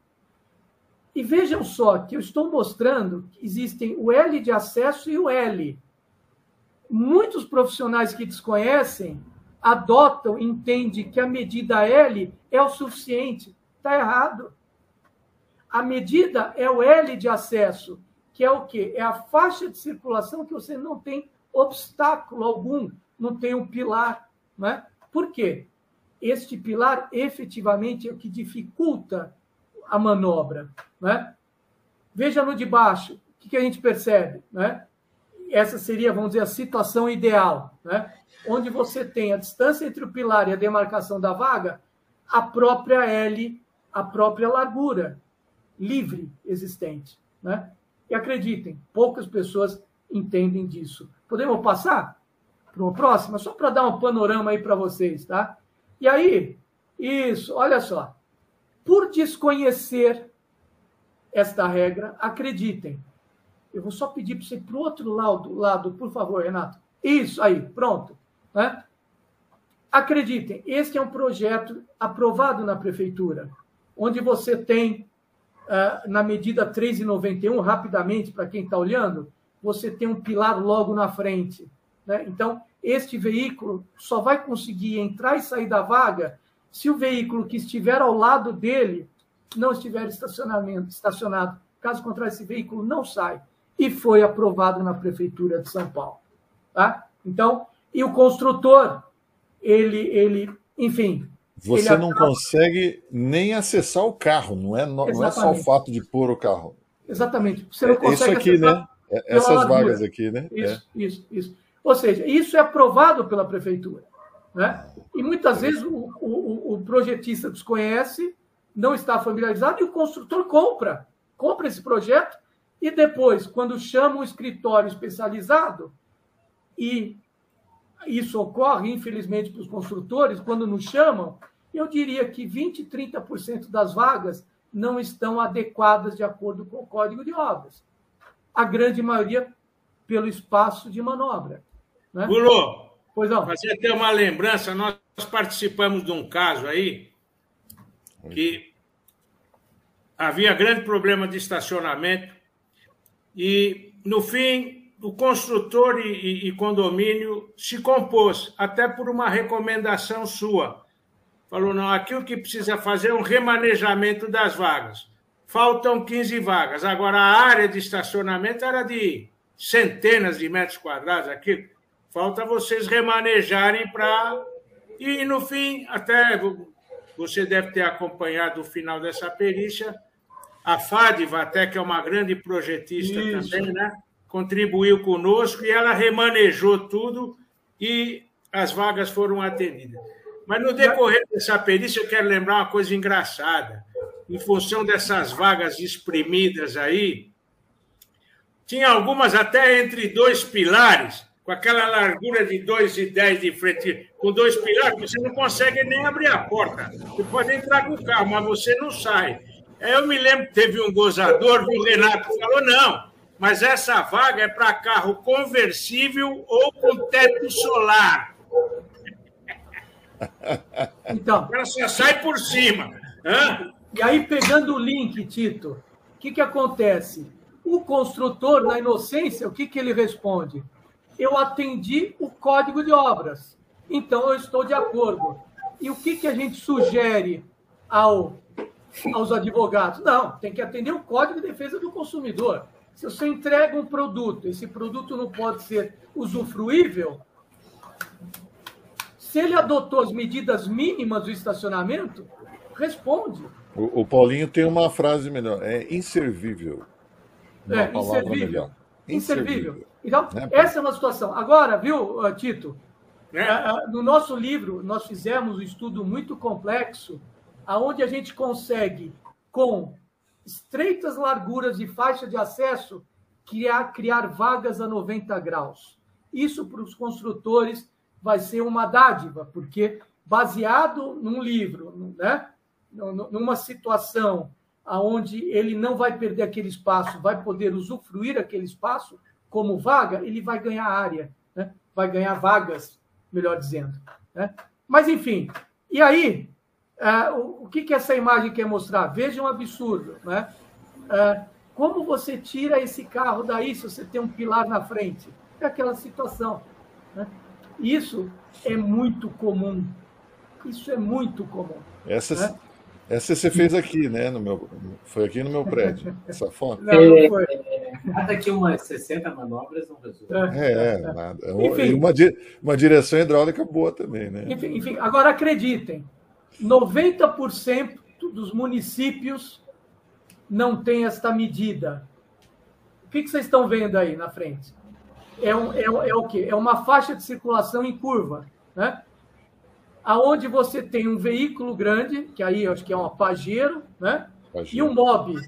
Por óbvio, a Pajero você vai poder bater a frente e a, e a, traseira do carro quando você faz a curva. O mob não, né? Onde a gente quer chegar com essa imagem? Quando você diminui o raio de curvatura, você tem que aumentar o quê? a largura da faixa de circulação. É, Perguntem para mim, quantos municípios têm isso? 10%. Nem isso. Curitiba com certeza tem, né, Paulinho? Curitiba acho que tem. É, Não, Curitiba, Curitiba, Curitiba, Curitiba é, na rua é perfeita por causa do Jaime Lerner. É. Dentro, dentro, então, dos, dentro dos prédios, Jaime Lerner não atuava. Né? Agora, na é, prática, pode passar. Nossa cama é na rua, né?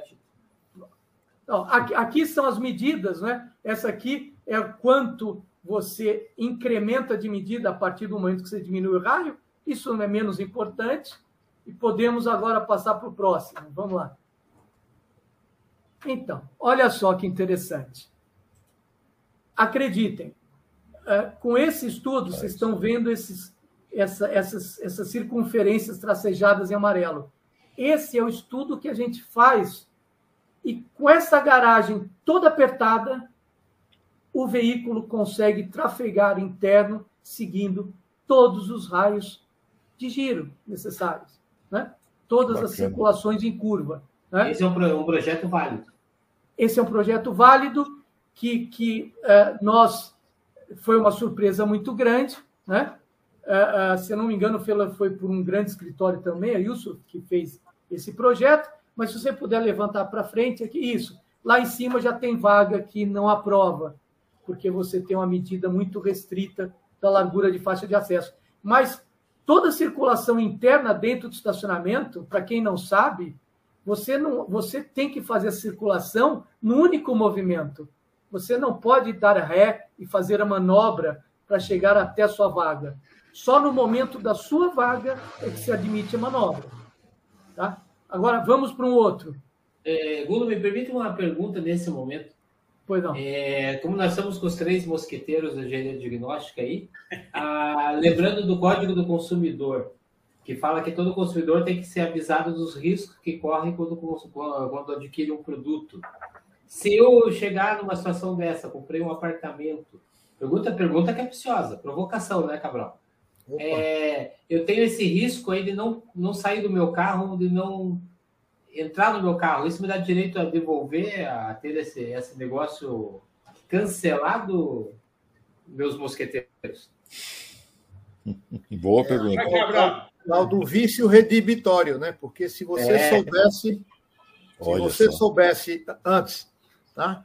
Você eu poderia até prosseguir, né? Você poderia até prosseguir na, na, na, na, na aquisição, mas você poderia também, complementarmente, pedir um desconto, né? Tá bom, eu até tá, tá com problema, eu vou ter, mas me dá um desconto que eu vou ver se eu quero ou não. Mas se você soubesse antes disso aí, você correria o risco de não fechar o negócio. Então, esse é o denominado vício redibitório, né? Que você descobre só depois que está e aí, aí, você pode realmente desfazer o negócio, sim. É isso. Aí, aí no caso, entra o, o, o título livre, que também é mestre em direito, aí também ele pode confirmar isso aí, não é isso? Não, não.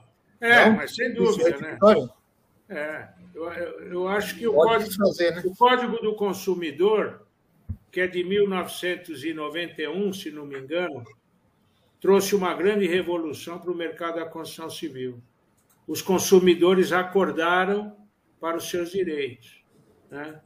Inclusive, é, hoje a preocupação dos construtores é se defender até exigindo a manutenção. Tantas as ações estão rolando pelo Brasil todo. Existe uma norma de garantia agora que vão provavelmente iniciar né, a sua, o seu desenvolvimento aí para estabelecer melhor essas relações.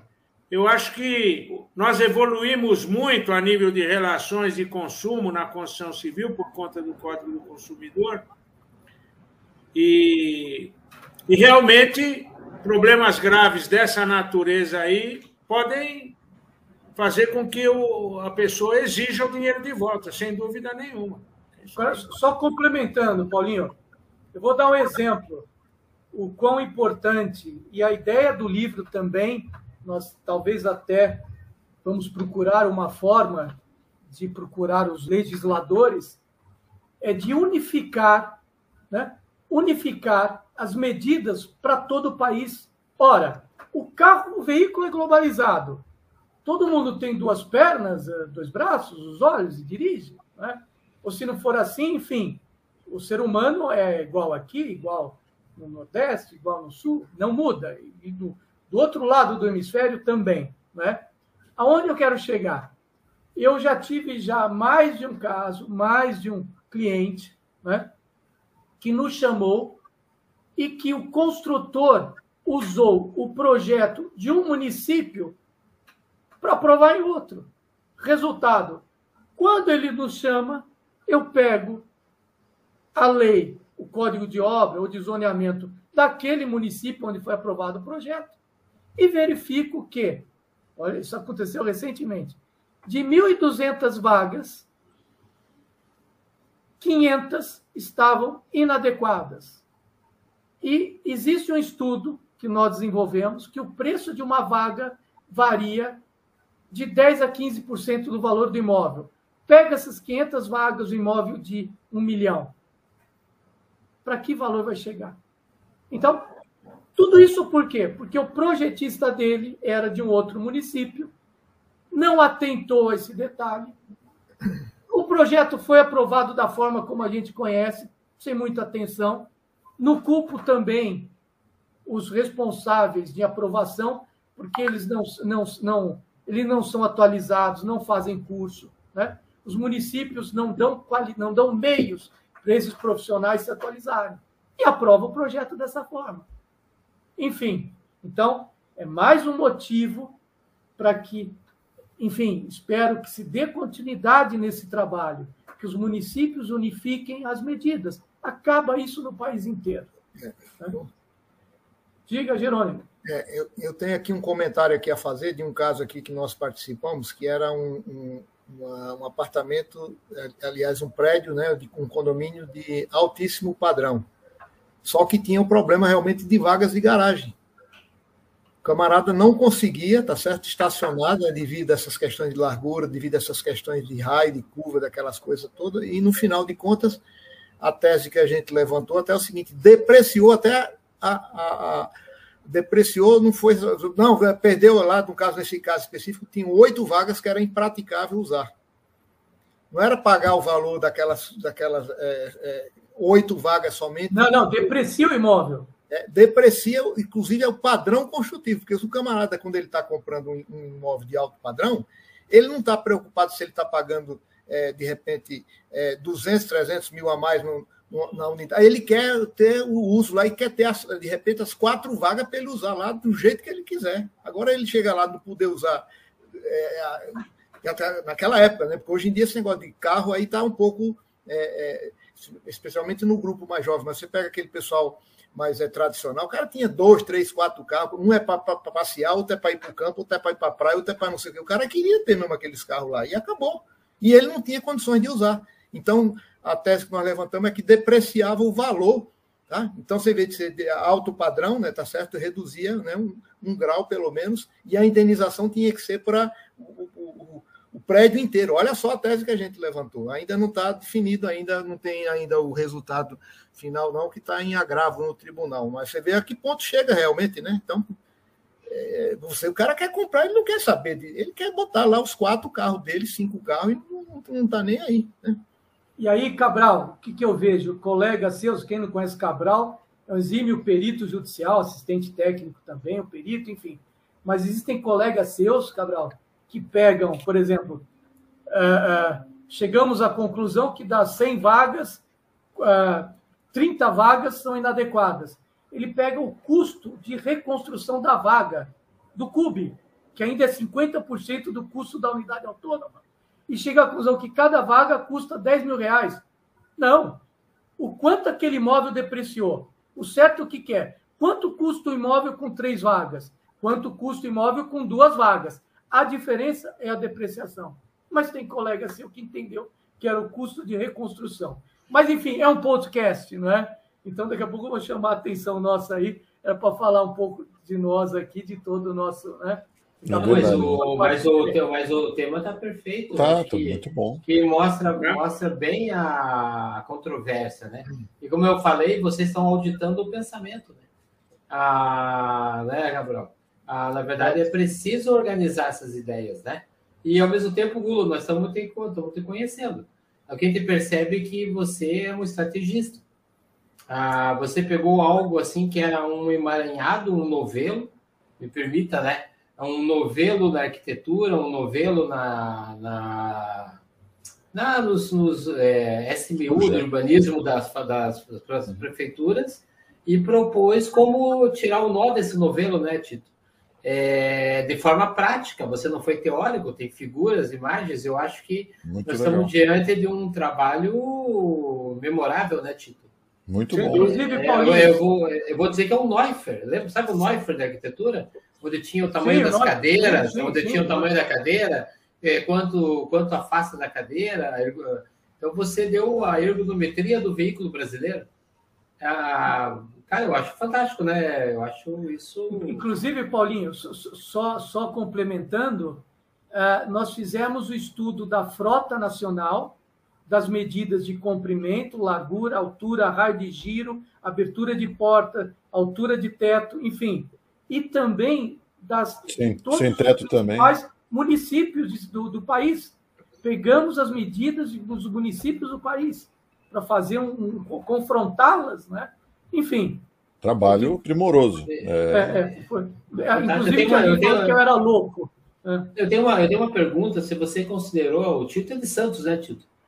É, se você considerou que em Santos as vagas são assim, mas passa no tempo elas ficam assim, inclinadas. Você considerou esse giro do pilar rampa, inclinado? Considerei na rampa. Né? Na o rampa. também fala da rampa máxima. Temos um pouso a mais em Santos. É. Não, mas lá em Santos é, vira a Torre de Pisa, não vira, Tito? É isso aí. É, esse é um Mas caso interessante, né? porque, para quem não conhece Santos, no passado os prédios eram construídos com fundação direta, com radier. Né? Só que, como os prédios ficavam muito próximos, o bulbo de pressão de um né, influía na, no bulbo de pressão de outro prédio, então tem uma série de prédios inclinados e uma curiosidade é que o Guilherme né, Menezes Braga, que é um colega nosso, fez um estudo interessante é, calculando mais ou menos a desvalorização desses prédios no mercado, que é coisa de 20% aproximadamente. Né? Um prédio Bastante. tortinho para um prédio verticalizado. É. Agora, lá o Santos, como time, quer seja torto, quer seja prumado, né? Eu sabia, eu sabia que agora. Está todo mundo feliz e maravilhado com a cidade, com o time. Deixa eu aproveitar e mandar um abraço. Hoje, mandar um abraço o Santos tá, devia estar tá jogando agora há pouco, aí não sei se perdeu. Falei, o Gulo vai me gozar daqui a pouco, o Santos deve ter perdido. O Santos tem um Pelé cada 10 anos, 15 anos, está ótimo. É verdade, é verdade. É. Não, mas a provocação foi para descontrair, né? Mas ah, eu acho fantástico, Gulo. Eu acho que o teu livro mostra muito a tua personalidade, né? Ah, né, né, Cabral? Cabral que é um grande autor. É, é, é, detalhista realmente o Gulo, ele vai a fundo mesmo nas coisas, né? E não se contenta com, com, com, com superficialismo. Então ele realmente aprofundou. Eu não tive a oportunidade de ver ainda, mas já estou devidamente, está faltando o autógrafo. Chegou aí essa semana aí, né? Mas não tive ainda a oportunidade de ver, mas já estamos aqui já de posse. Né? E até... Inclusive, e Paulinha, só então agora uma, uma curiosidade dos três aqui. Né? Uh, uh, quando nós uh, preparamos o livro da, da, engenharia diagnóstica, né, o Tito trouxe até nós a ideia do livro que nós tínhamos que desenvolver. Imaginem só que interessante. Cabral é perito judicial e também atua como assistente, tanto da parte do consumidor, né, como do fabricante construtor. O Tito, ele atua mais, atua para todos, mais para o construtor. E eu atuo mais para o usuário, o consumidor. Né? Hoje está quase nivelado, assim como o Tito e o Cabral. Mas quando nós é, elaboramos o livro, tínhamos discussões, na verdade, Tito, até altas horas de madrugada por telefone. Eu não me esqueço, eu e o Tito, acho que era duas e meia da manhã, quebrando o pau, porque ele queria colocar no livro, vamos ver se o Tito lembra, queria colocar no livro que os abalos sísmicos, né, tinha que incluir no livro, porque o abalo sísmico era o responsável pelas trincas, fissuras e rachaduras. Aí o Gula falou, peraí, na Avenida assim, Paulista. Na, Avenida, Paulista. Paulista é. E mais, já adianto aos colegas que você percebe que aquela anomalia é decorrente de abalo sísmico. Isso eu aprendi lá no Chile, viu, Renato? Porque você tem trinca nas duas direções. Portugal também. Você é. não viu as construções? É. é Pombalina. É, é Pombalina? É ela. Mas aí, como é que nós conseguimos? Não falamos em, o, Abalo, e eu também não tá me lembro, aí, porque eu também não pude ganhando, falar, tá? eu não sei o que, que, o que, que é entrar no livro, acabou não entrando. Mas, enfim, então foi um livro muito equilibrado, talvez até o mais equilibrado que você, Cabral, né? que deve ter mediado, né, Cabral? Se eu não Com me engano, certeza. talvez você deve ter mediado um pouco. Ô, Cabral, mas, mas tem abalo sísmico na Vila Paulista ou não tem, Cabral? Você que é o moderador. É, pois é, esse é que está o desafio aí também, né? Vamos, Vamos ver as trincas, né? É. Verificar a condição da trinca, né? Como é, é, é, como é que ela está posicionada, tá? Diga feita aí, né? Então já vamos reparar. Então, a trinca inclinada, se ela está numa só direção, ela pode ser devido, possivelmente, né, o que pode sinalizar um, uma acomodação né, de fundação, um recalque diferencial. Mas se ela tiver nas duas direções, opa, aí já. Abalo sísmico. Abalo sísmico está aí na, na, na, na, na, na linha de investigação também, uma das hipóteses a validar né, ou a rejeitar. Né?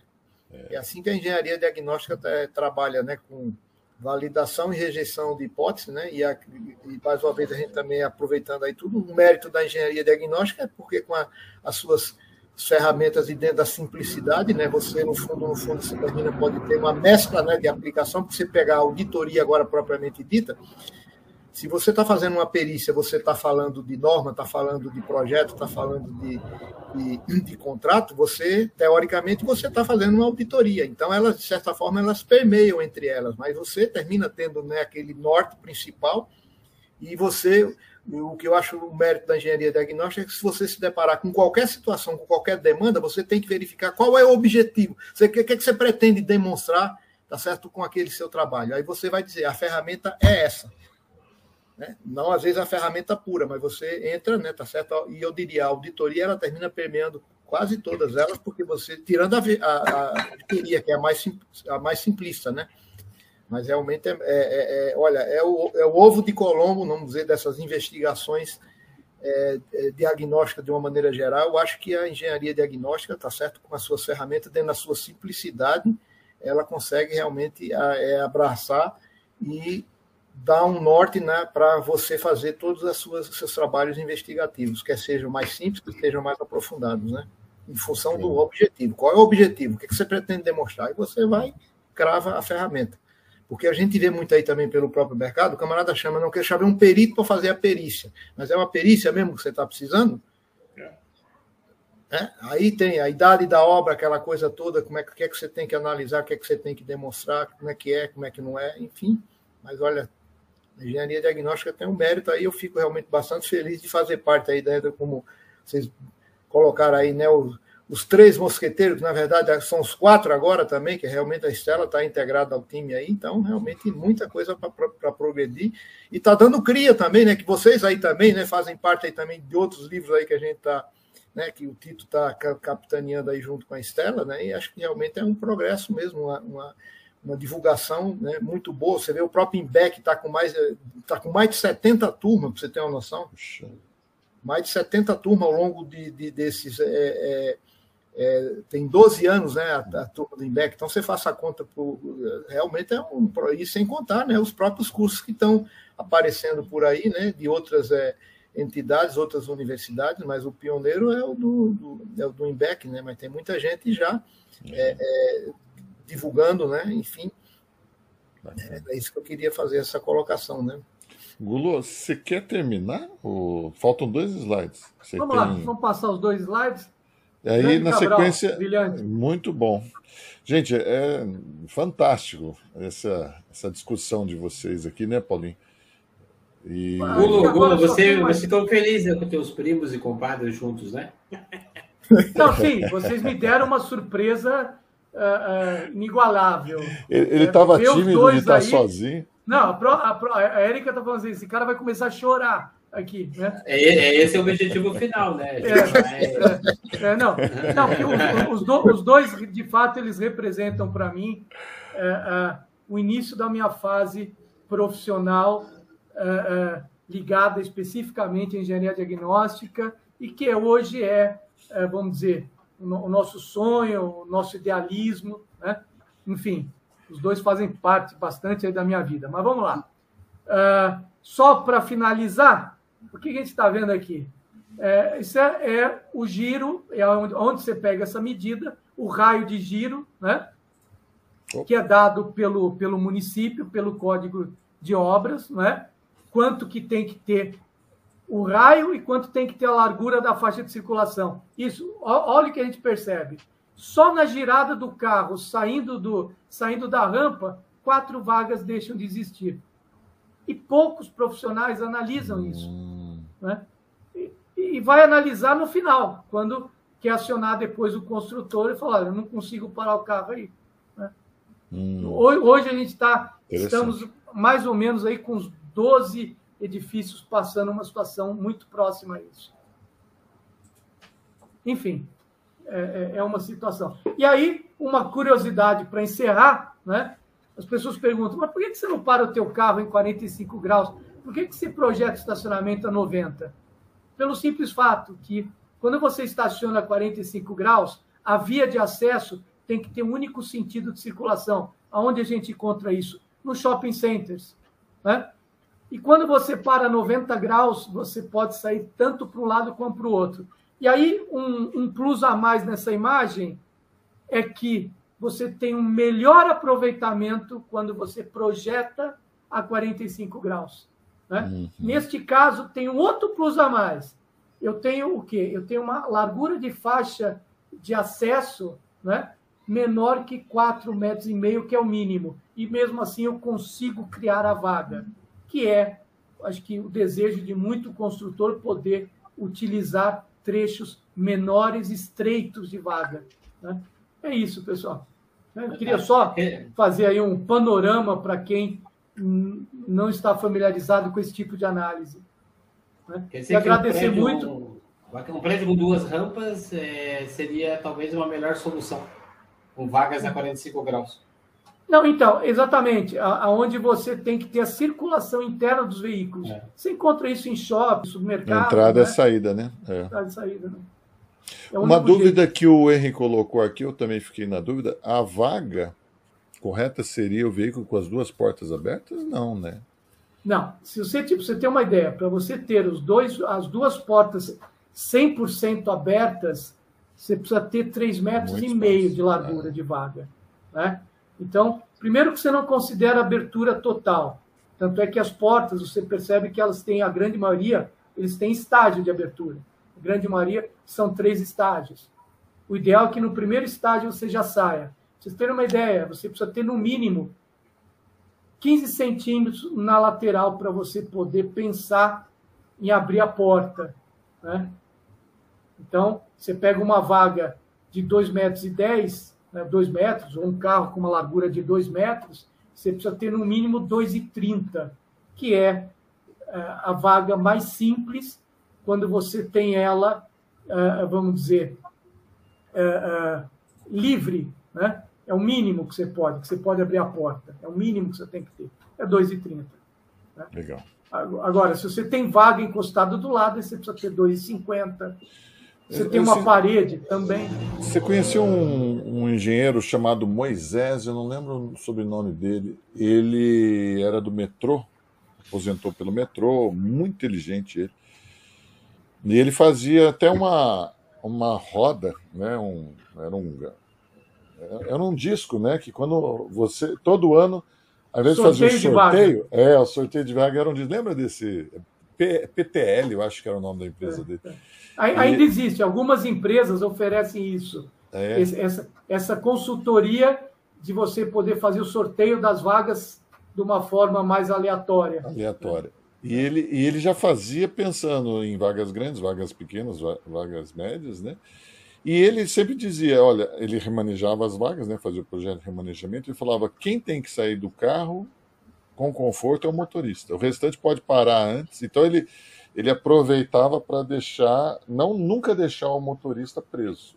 O restante podia parar antes, sair do carro e, e o motorista entrar. Né? Agora, é se é uma né? Ferrari. Bom senso, bom senso. É. Agora, se é uma Ferrari estacionada, abre para cima. Uma Lamborghini, como eu já peguei, e aí? Você vai falar para o cara: olha, você abre devagarzinho, tal, senão. Né? Difícil, né? Difícil. Então, né? é. os edifícios de elevado padrão precisa ter vagas diferenciadas. Olha quem chegou aí, ó. Pedro Belfort. Ô, oh, grande Pedro. Pedrão tem que vir aqui para uma falar sobre Pedro, grandes obras, né? Saudações, né? Senhores, vamos para o sorteio então? Gulo, você quer mais alguma? Não, eu acho que primeiro, primeiro eu quero agradecer bastante a você, ao Paulinho, né? Não poderia ser diferente pela oportunidade e autor de livro que não tem esse espaço para né, na casa de vocês não, não, não, não, não, não faz sucesso. Então precisa aparecer com vocês, eu tenho certeza disso. Agradecer bastante a surpresa que vocês me fizeram com meus dois grandes amigos que estão aí, né? Moram de fato aí, o primo Cabral, né? E, o tio, que eu sou o tio de vocês. Olha o cavanhaque desse homem, olha. Mas e, o tio, e a boina. O tio é o Tito, tá certo? E aqui vai um abraço especial para o Pedro Belfort, que é meu compadre, é meu padrinho até, foi meu padrinho de casamento, meu grande amigo, está aqui com a gente. Feliz de ver o Pedro aqui. E aproveito para me despedir, dando um grande beijo, um grande abraço para o Gulo, cumprimentando é motivo de muito orgulho para mim ver você tendo esse sucesso todo. Dê um beijo na Érica, que também merece cumprimentos por essa obra. Um grande abraço aí para o Cabralzinho, Dona Marinês, tá certo? Vamos ver se acaba essa a pandemia aí para a gente poder ir lá no Café Jornal, tomar um espumante lá, uma coisinha leve, né? E quero me despedir agradecendo de vocês dois que realmente é um sucesso o canal de vocês, vocês Obrigado. são brilhantes, tá certo? O Renato sempre enxergando a coisa técnica a fundo para as perguntas inteligentes, o Paulinho vendo o lado humano e poético da coisa. Eu acho que é uma dupla perfeita para esse, para esse programa e me sinto muito honrado de pela segunda vez estar aqui. E sempre que quiser me chamar, eu venho, viu? Não se constranjam, não. Estou sempre disponível. É, traz o Pedro Belfort. Vamos trazer o Pedrão aí. É, é o Pedrão. O Pedrão tem uma história de engenharia linda também, porque trabalhou muito em obras, que construiu mais de 60 prédios, tá certo? E, e, o Pedrão tem esse lado humano, Paulinho, que você vai adorar quando conhecer, porque ele tem um olhar clínico e humano das coisas de obra. Então, é cada lembrança das, das piadas e das coisas engraçadas que a peãozada faz e tal. Ele parece-me até que ele anotava isso, as coisas engraçadas, né? Os bilhetes que os peões escreviam, deixando né, recado para comprar material, para fazer as coisas. Isso aí até sugiro ao Pedrão escrever um livro, né? Curiosidades da construção civil, que eu acho que vai muito bem. É verdade, é verdade. É, aliás, é, é as pérolas da construção, né? Verdade. O, eu estou aqui com a Estelinha, tá? Gostou demais do programa. Reginaldo, olha, vaga de estacionamento. Reginaldo Silva é da Ezetec, né? Estou com dois alunos seus, viu, Reginaldo, no Mackenzie aqui. Do, dois alunos meus, né, que são engenheiros seus. Vaga de estacionamento é um dos temas que mais geram insatisfação nas edificações. Realmente é necessário olhar com bastante atenção para mitigar grandes debates. Aqui no meu prédio, o, o, o consultor entregou as faixas tudo direitinho, só que no projeto, na planta que foi aprovada, a planta básica, não tinha os pilares, sabe? Não tinha, suprimiram os pilares. É. Pilar Aí, é só um detalhe, só um detalhe. É só um detalhe. Aí quando a gente chegou, tinha um pilar ali no meio da faixa, né? Obviamente, fizeram a faixa certinho, mas como é que você entrava e saía? Nossa, todo ano é uma guerra aqui. A Estelinha também falando que é uma inspiração, amizade, companheirismo e profissionalismo desses três. A Érica Parabéns a todos, muito obrigado a Tito pelas palavras. E o Reginaldo de novo volta dizendo ter sido o melhor, continua sendo aluno de nós cinco, né? Excelentes profissionais, muito obrigado. É, é uma honra, né? Ter a Zetec aqui Nossa. participando também. O professor Falcão o Roberto é um, né? Ele é uma pessoa maravilhosa. Ele, Cadeira cativa. É, Cadeira mas cativa. Então as aulas dele voltaram de quartas-feiras às quartas. Então ele falou, olha, ele se, se, justificou, falou, não vou estar presente, mas eu vou assistir depois, pode deixar. Mandou um abraço para o Gulo, mandou um abraço para o Gulo. É, Muito obrigado. Um abraço. O time pode aumentar logo. Em... Ó, o Jaderson da, da Bauer. Obrigado, Jaderson. O time pode aumentar logo, logo, hein, Renato? É. Bom, vamos lá. O, o Kleber está dando os parabéns para o Santos, está vencendo por 1 a 0 é isso aí. Mas o, Sal, o Salgueiro não é escola de samba de carnaval? Então, ele está tá jogando contra o Salgueiro, não Ele está ele tá, ele tá desfilando jogando, é, é, é, o único jeito do Santos ganhar alguma coisa, porque o time está tão ruim é. né, que só jogando contra time de escola de samba. Senhores, é uma honra, viu, ter vocês três aqui, né, Paulinho? A gente também agradecemos vocês por nos convidarem a participar do, do, do livro, a segunda edição da Engenharia Diagnóstica. Tá vendo um livro novo aí, né, Tite? É, Nós vamos lançar simultaneamente em Portugal. Dar um, dar um spoiler do livro? É, quer dar uma palhinha aí, Tito? Vou contar, vou contar as novidades. É o, o, o Manual de Manutenção e Edificações, uma parceria de de craques do Brasil com craques de Portugal, escrevendo artigos maravilhosos sobre manutenção. Todos os autores já entregaram seus trabalhos, todos já fizeram revisão. Nós estamos só organizando tudo para encaminhar para a editora. A editora já arrumou um distribuidor em Portugal para vender o livro, tá certo? A capa já está definida, os prefácios já foram feitos, enfim, o livro só falta ir para o prelo. Acredito que nos próximos 30 dias isso aconteça, tá certo? Até fica aqui a, a informação para todos os coautores aí. Pedimos desculpa pelo atraso, porque esse livro era para já ter sido lançado e publicado há seis meses ou mais, mas vocês sabem que um trabalho coletivo com mais de 20 autores é complicado, é difícil, colegas. Mas graças a Deus, acho que vai ser uma belíssima edição aí, vai ser um livro histórico. Eu, a semana que vem, estarei em Lisboa, até tenho um almoço com a professora Inês, que, que agora é, foi eleita catedrática de uma cadeira da construção civil. Né? Ela prestou um concurso lá e agora ela é a professora catedrática. E, inclusive, Paulinho, nesse almoço aí, boca de orelha. Eu vou convencê-la a vir para o nosso canal aqui. Isso. Acho, acho que vai ser, uma, vai ser uma personalidade lusitana que, se for a primeira aqui, vai engrandecer muito o nosso autores. Está tá autorizado mudar o horário. Nossa ideia é daí, quando ela vir, mudar para as 16 horas, né? Por causa do fuso horário, fuso horário. É. Eu não sei, a, a, Inês é muito despojada, uma pessoa muito simples, ela é parceirona mesmo, é grande amiga, e talvez até esse horário não fique muito ruim, porque das seis, seis aqui é nove horas lá, terminaria meia-noite. Eu acho que não, não causaria um grande transtorno para ela, não. Aí a gente mantém mais ou menos o nosso horário aí. Legal. Tá bom? Eu vou tentar, não prometo, mas vou tentar. Conversa vai, com a turma lá, Fernando Branco, o vai, João. Né? Vai acontecer o que o Chico Buarque então previu, Tito. Essa terra vai cumprir seu ideal, vai tornar-se um imenso Portugal.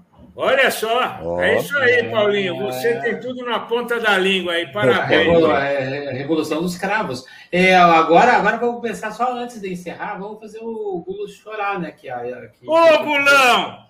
Vamos começar. O Pedro Belfort já começou agora. Agora está liberado frases. Ó, o Pedro Belfort já colocou o segredo do Gulo ali, ó. Olha lá, ó. Que beleza, BMW Cabriolet. É, olha lá, Golo. Que beleza a BMW Cabriolet que você alugou em Lisboa no primeiro workshop. Olha só, camarada. É, é uma ficha de cinema. Eu sou Alain Delon. Alain Delon Aí falam descapotado. Aí descapotado.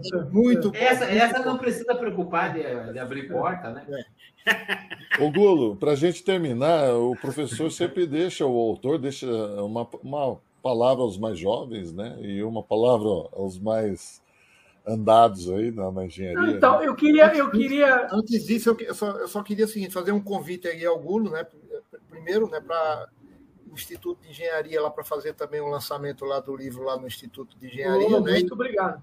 Tá? E antecipadamente também ao Tito aí também para já o livro aí também que está no prelo aí também, quando tiver já, já a programação também para que também nos passe aí uma data e vamos também fazer lá o lançamento lá no Instituto de Engenharia. Isso aí também fica estendido também é. aos, outros, aos outros autores aí também, viu, Renato e Paulinho aí, vocês também estão capitaneando também, né? Uhum. Eu acho que poderia fazer de repente até um repeteco, uma coisa mais técnica lá no Instituto de Engenharia, uma palestra aí também, né? A gente pode até, vocês podem até Legal. estender o convite, eu já me coloco também à disposição para que a gente também faça esse canal de divulgação, porque realmente aqui são autores de altíssima qualidade, primeiríssima linha e realmente merecem a gente ter uma divulgação né, na, certo, na, casa do, na casa da engenharia, né, da boa engenharia, né, como da boa gostamos engenharia. de falar aí também. Né? É isso aí. Obrigado aí mais uma vez aí também pela participação. E agora, Goro, para seu suas considerações aí, né? Não, é, primeiro, obviamente, agradecer novamente e passar, que a gente pode passar de mensagem para quem está aí nos assistindo, está iniciando na área, né? Eu vou só repetir a frase falada eh, pelo Paulo Grandinsky. Quem não conhece, ele gosta muito de falar, é um, é um dos melhores peritos do país, né? que é aquela que, invariavelmente, a última chave é que abre a porta. Isso aconteceu comigo né? há, há 25 anos atrás e me trouxe hoje até vocês. Né? Uh, e é isso. Uh, queria deixar aí um, abraço ao meu filho, Vicente Gulo, que mostrou que está aí assistindo, né? Agradecer muito a Érica da Lariva, minha companheira, sem o qual a gente não teria conseguido, enfim, trabalhar no livro e alcançar o que alcançou. Toda a minha família Gulo, que está aí vendo, né? Eh, e a vocês, alunos queridos, a todos vocês, é difícil eu ficar falando o nome de cada um de vocês, viu Kleber, o Reginaldo, vi o Marcos Grossi aí, né? o Jaberson, Né? Eu, eu não quero cometer o erro de não falar o nome de alguém, mas, enfim, eu queria abraçar todos e, mais uma vez, agradecer a oportunidade. E nós que agradecemos, gente. Muito obrigado aos grandes mestres, Tito, boa viagem. Tragam do Porto para nós aqui. Esse é levinho, né? Por favor.